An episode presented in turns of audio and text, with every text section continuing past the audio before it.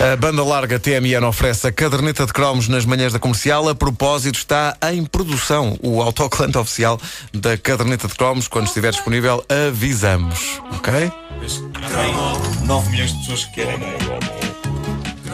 Mas 9, 9 milhões de pessoas querem o autocolante da caderneta de cromos. Há loucura à volta Sim, disso. sim. Uh, Assim que estiver pronto, avisamos, ok? Eu quero e não tenho casa. Eu por isso quero colar, mas vou ter casa. Fala do triciclo. Vamos fazer, vamos fazer uma versão do genérico. Toclante. Toclante. Toclante. Olha, A propósito do genérico, quem quiser ver uh, os vídeos de ouvintes da rádio comercial uh, e também Há coisas lindas. uh, a cantar uh, o genérico da caderneta de cromos, pode vê-los no Facebook da rádio comercial e no Facebook da caderneta. Há um que eu gosto particularmente que é um queixo. De É um ouvinte queixo virado ao contrário, sim, sim. Funciona sempre. Muito bom. eu, Ah, eu o, gosto do o- homem do talho. O homem do talho, sim, mas não me quero meter com ele, porque. medo, medo. Ah, o nosso ouvinte Rui Cabrita deixou uma mensagem na página Facebook da Caderneta de Cromos dizendo: Marco, para quando um cromo sobre as visitas de estudo? E eu respondo: é para já, é para já. É um tema bem lembrado e que dá pano para mangas. A razão porque, passados mais de 200 cromos, eu ainda não tinha abordado a questão das visitas de estudo é porque uma delas é absolutamente traumática para mim e foi um daqueles eventos que eh, deitou definitivamente por terra qualquer pequeno resquício de autoestima e de confiança que eu tivesse. Então, É uma história dramática que envolve uma visita de estudo, uma caminhoneta, um desarranjo intestinal e uma das miúdas mais desejadas da turma. Preparem-se porque esta história, em termos de embaraço, faz com que o cromo do Miami Vice e do meu episódio com um blazer branco a Don Johnson, procurem nos podcasts se não ouviram este. Esta história, dizia eu, faz com que qualquer episódio embaraçoso da minha existência pareça digno. Palpita-me que o desarranjo institucional não foi da rapariga mais desejada da escola. Bom, mas antes, as visitas de estudo. Uh, que dias maravilhosos, que dias maravilhosos. Toda a gente as fez e que me caia já aqui um olho se uma delas não foi a conímbriga. Ai, o meu olho, o meu olho! Estou a gozar. Por acaso Uh, nunca nenhum- fui a Conímbriga, nunca, Nunca foste a conímbriga? Não, era, era mais eh, falar em coisas eh, embaraçosas, conto rapidamente. Museu dos Coches. Ah, Sim, é claro, típico, claro. sim, sim. Visita ao- Não, mas quando eu, Não, eu mas agora estou a pensar visitas de estudo no sentido de sair. Não, mas é que isto era embaraçoso porquê? Porque apanhei uma visita de estudo eh, ao Museu dos Coches num dia do Renda da Guarda. Sim. E era preciso atravessar a rua. Ah, Depois do Renda da Guarda. Depois dos cavalinhos. Depois dos cavalos deixarem sua, digamos, marca. Foi embaraçoso. Mas claro, claro.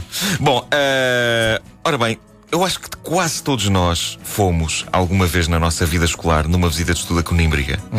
Mas eu acho sinceramente que Conímbriga foi erigida a pensar nisto. Nas Os romanos estudo, montaram aquilo como um grande centro de visitas de estudo e nós devíamos aprender com eles e começar já a construir uma coisa do género para as gerações vindouras. Ou então aproveitar o que já existe. Eh, não dá muito trabalho. Basta olhar para os restos de Conímbriga para perceber que aquilo não só foi feito a, co- a correr, peço desculpa, como também não houve cuidado nenhum com os acabamentos eh, em Conímbriga. Nada. Mas o que é certo é que toda a gente continua a deslocar-se lá para ver aquilo, nomeadamente alunos de escolas. E agora perguntarão o que havia em Conímbriga que nos trouxe tanta felicidade. E eu respondo rigorosamente nada. Mas não era Conímbriga que era o fator importante de uma visita de estudo. Não era para onde se ia, era de onde se vinha e eh, para, durante um dia inteiro, não se voltava. Para onde não se voltava. E de onde se vinha, para não mais se voltar num dia inteiro, era da escola. E o conceito de passar um dia fora da escola era só por si sublime. Nós não fazíamos questão de ir a Conímbriga. A verdade é que, desde que não houvesse aulas, nós íamos a qualquer lado. E a até que- viagem de caminhoneta, pá. a viagem, de caminhonete, claro. E- Mas, e mas as- as nós íamos, íamos se conhecer um guarda-fatos da Baixa da Banheira. Epá, é- era para ir de caminhonete, ir a cantar e pronto. E foi numa visita de estudo a Conímbriga que aconteceu algo de trágico. De manhã, aí por volta das oito, quando nos metemos todos na carrinha, eu já estava a sentir um bocadinho esquisito. E eh, se fosse um dia de aulas normal, é provável que eu tivesse dito à minha mãe: Estou doente, não posso ir. Mas era uma visita de estudo, caramba, não se desperdiça assim uma visita de estudo. E por isso fui. Fui com os intestinos a emitirem sons estranhos. A viagem para lá ainda foi divertida, ainda me pude abstrair do estado duvidoso das minhas entranhas. Lembro-me que ainda cantei em coro os versos: Senhor Paiva, por favor, ponha o pé no acelerador. Se chocarmos, não faz mal, vamos todos para o hospital. Hospital de Santa Quero- Maria. Aí continuava? Continuava. Como é que era o resto? Hospital de Santa Maria é uma grande. Esta versão ele, não- ele não pode dizer. E Hospital de São José, qualquer coisa chulé, acho eu. Tão elaborado. Que letra maravilhosa. Tão simpático Mas gosto do otimismo. do- vamos todos para o hospital como se fosse um projeto. Cara, Sim, não faz mal, vamos É todos fácil. juntos, pá. Lá está, pá, é era uma mais uma oportunidade de não ter aulas, que Claro, fosse ir ao claro hospital. E outro ritual era quando entrávamos num túnel. Eu acho que havia uma lei no tempo da escola que dizia que quando entrássemos num túnel tínhamos todos de dizer "É", até sair. O que é que se passava na tua escola? Bom, eu Ainda bem, que na altura não havia túnel do Marquês, muita gente ficava sem ar. É verdade, isto não dava com estes túneis novos. Eh, bom, o pior foi então no regresso em Conímbriga. eh, o meu estado eh, piorou de veras e, ao fim do dia, no regresso a Lisboa, eu não fui capaz de abrir o bico durante toda a viagem. E porquê? Porque a última coisa que eu podia fazer era chamar mais a atenção. E porquê mais? Porque já havia algo suficientemente forte a chamar a atenção. Era o cheiro. Oh meu Deus! Eu não vou entrar em pormenores. Eu vou só dizer que quem passava ao pé de mim comentava coisas do género: Ei, ganda flor, que é isto? Tá Ou podre. "Al- alguém pisou bosta de vaca. Perguntavam isto. Eh, rapidamente se percebeu que alguém se descuidara de forma espetacular e consistente, mas só duas pessoas perceberam quem. Aliás, inicialmente uma, que era o meu melhor amigo da altura, que me viu tão pálido que associou uma coisa à outra e apercebeu-se da dimensão total da catástrofe. E a outra era a miúda de quem eu gostava e para quem boa parte do tempo eu era invisível. Agora não era invisível nem inodoro. Abençoados sejam o meu amigo e a rapariga, que não contaram a mais ninguém. Isto parece muito bonito dito assim, mas a verdade é que a rapariga só soube porque o meu amigo lhe contou. Porque ele também gostava dela, o sacana. E só passado um tempo é que eu percebi que plano espetacular o dele. Pôr-me fora da corrida, revelando a desgraça intestinal e, ao mesmo tempo, arranjando um assunto para se aproximar dela. Ai, os dois estão próximos, unidos pela preocupação com o coitadinho do Markle. Os dois unidos na, na missão de desviar as atenções dos outros de mim, porque só queriam o meu bem. E os dois a inventar explicações para o fedor horrendo, que já enchia a caminhonete de uma ponta à outra. Ai, com certeza que isto são esgotos, diziam eles. Eles a combinarem um com o outro. E eu branco, a desfazer-me. Ai, com certeza que alguém pisou alguma coisa. Ou então, a minha favorita, alguém andou a queimar borracha. Então, mas diz-me lá uma coisa. Tu e- lembras de tudo depois isso? É que eles-. Não foi um trauma? Claro que É, sim. e não, Eles claramente. entenderam-se ou não? Não, felizmente não. Ah, ok. Ah, depois aquilo mal, não, não. Não, não, não, não, tens de dizer felizmente não, depois uma gargalhada maquiavélica. Felizmente não. Depois disso, estive uma semana sem ir às aulas, Rupa foi para o lixo e foi-me diagnosticada uma gastroenterite das antigas.